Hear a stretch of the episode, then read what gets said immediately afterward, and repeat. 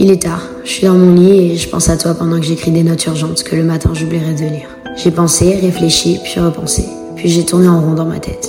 J'ai fait quelques nuits blanches en me croyant perdue alors que le symptôme était clair. J'étais amoureuse. Je ne croyais plus en l'amour et je m'en suis longuement contenue, me croyant longuement protégée par une carapace. J'ai réalisé aujourd'hui qu'en effet, j'étais complètement nue. La même phrase en boucle dans ma tête. Nous ne sommes jamais aussi mal protégés contre la souffrance que lorsque nous aimons. Freud avait raison. Il l'a toujours d'ailleurs. Mais fanatique du risque que je suis, j'ai décidé de me jeter dans le vide. Je ne sais vraiment pas où je vais atterrir. J'en ai eu un avant-goût et il était amer. Il était presque tranchant. Presque, car il ne m'a pas tranché. Il m'a découpé le cœur à fines lames, il m'a kidnappé mes nuits et endurci l'âme.